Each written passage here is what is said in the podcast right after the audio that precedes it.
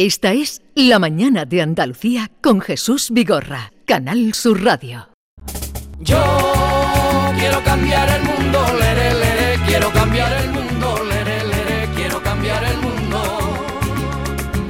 Yo quiero cambiar el mundo, lere, Sí, vamos a cambiar el mundo, pero ¿has cambiado ya la letrita?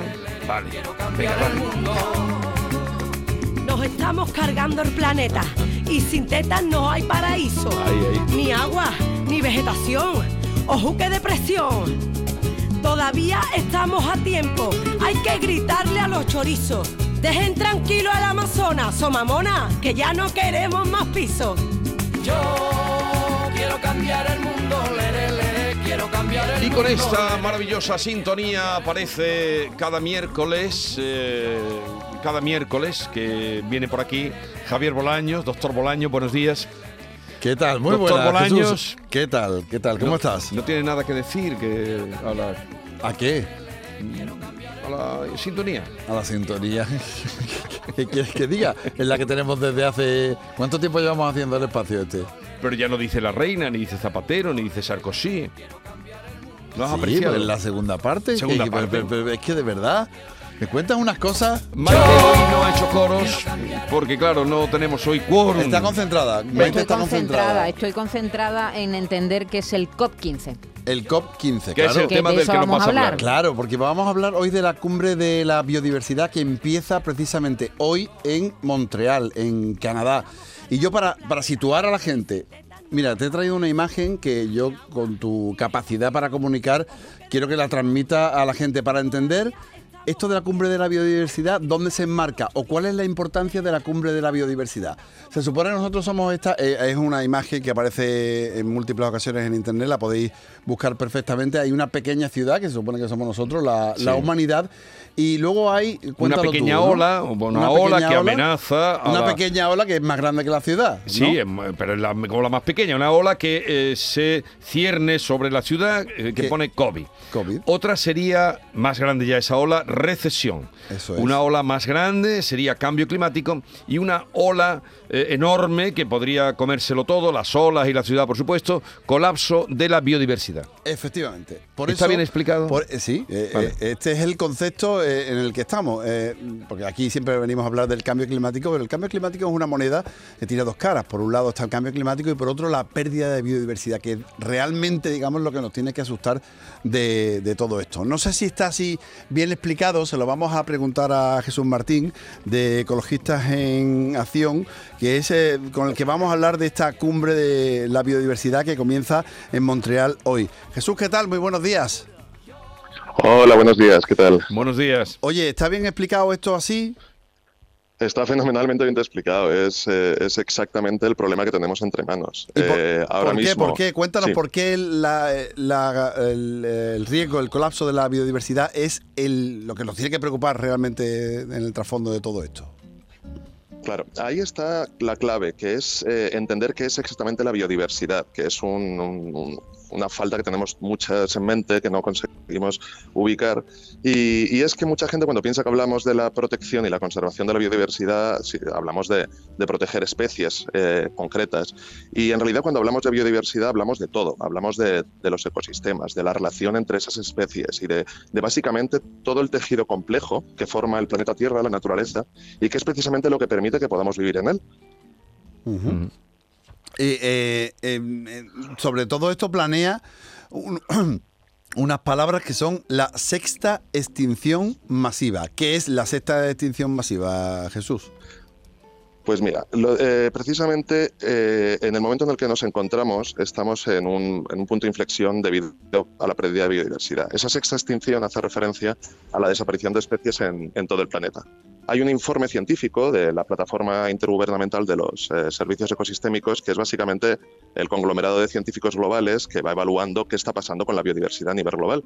Pues bien, anuncian que ahora mismo se estima que hay un millón de especies en peligro de extinción en todo el planeta. Esto es inaudito. Y esto eh, implica también una pérdida de, poblaciones de especies, puesto que se dice que hay hasta un 69% de disminución de población de fauna salvaje en todo el planeta desde 1970. La gravedad de este asunto nos afecta a todos porque porque básicamente cuando hablamos de sexta extinción, pues, pues a veces pensamos, bueno, pues si es la sexta, ya ha habido otras. No, lo cierto es que las otras extinciones han sido por fenómenos naturales y luego el planeta ha tardado eh, muchísimos años en recuperarse. Sin embargo, esta extinción, esta extinción está causada precisamente por, por factores humanos y está a un ritmo decenas y cientos de veces más rápido de lo que nunca se había registrado. Y si no frenamos esta, esta extinción, a lo que nos enfrentamos es a un colapso total de los ecosistemas y al fin de, Ay, se- Ay, de Al fin de la comunicación, Jesús. No, no, pero No, no, se nos había está aquí, está- cortado, está había habido ahí un- una No, interrupción. yo- a mí me gustaría preguntarle algo a nuestro invitado porque hablamos de la sexta extinción, pero a mí la, la que me suena es la extinción de, de los dinosaurios, ¿no? Esa es una Claro. de las de las de las cinco Esa extinciones anteriores, ¿no? ¿O no? Exacto, esa es una. Y, y esa es una, pero lo que ocurre es que esa estaba causada por, por factores naturales. El impacto de esas extinciones ha llevado a que bueno, pues se reconfigure todo el planeta Tierra. Es como cuando decimos, cuando mucha gente dice, bueno, pero cambios climáticos ha habido otros. Sí, es cierto, ha habido otros y el sistema natural se ha recuperado de ellos y ha saltado adelante. Pero ahora mismo no estamos enfrentándonos a una destrucción natural, estamos enfrentándonos a una destrucción causada por precisamente el sistema que, Ay, Ay, se nos... se va y se viene el sonido. Sí, y sí, eso no- hace que es muchísimo más rápido. La- Eh, eh, Je- Jesús, eh, mm, precisamente por eso hay una cumbre, en la decimoquinta cumbre de la biodiversidad que se va a celebrar desde hoy en Montreal, en Canadá. ¿Y cuáles son los retos que tenemos que, que ver en este encuentro? ¿Cuál es- ¿A qué tenemos que llegar para ir frenando esta tendencia? Eh, pues eh, los retos son muy importantes. Realmente este, este, eh, esta cumbre mundial eh, viene a crear un documento que sea un acuerdo entre todos los países firmantes, que son la práctica totalidad de los países del planeta Tierra, en el cual asumamos una serie de objetivos y metas para conseguir detener la pérdida de biodiversidad antes de 2030. Las claves de este informe y de este documento van a estar no solo en, por ejemplo, que oiremos mucho hablar de ello, la declaración de áreas protegidas, que es uno de los objetivos fundamentales, proteger el 30% de la superficie del planeta Tierra y de, los océanos. Pero, sin embargo, eh, lo que es importante de este documento es que es la primera vez que los países eh, firmantes, los, los gobiernos internacionales reconocen que las causas detrás de la pérdida de biodiversidad vienen debidas a un sistema de producción y de consumo insostenible. Entonces, lo que se está intentando con este marco es regular el papel de las grandes empresas, regular el papel de los flujos financieros, eh, adaptar la economía y la producción a un sistema que no sea dañino para la naturaleza. Y hay objetivos muy concretos dentro de ese marco que van encaminados en esa dirección. Ujú. A ver, ¿y qué diferencia hay? Porque el- hace una semana se celebró el COP27. Sí, la esta también se- COP27, la COP27, esta también se denomina COP, es eh, COP15.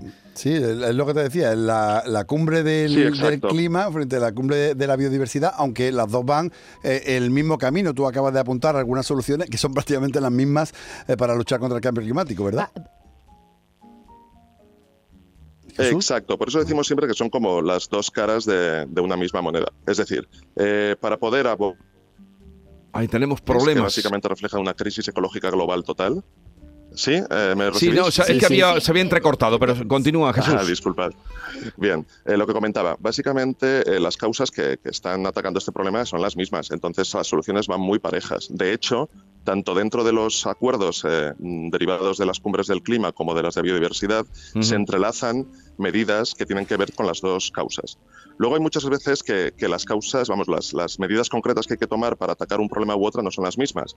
De hecho, uno de los aspectos importantes dentro de este acuerdo global de la biodiversidad es cómo metemos los temas de cambio climático dentro de este acuerdo.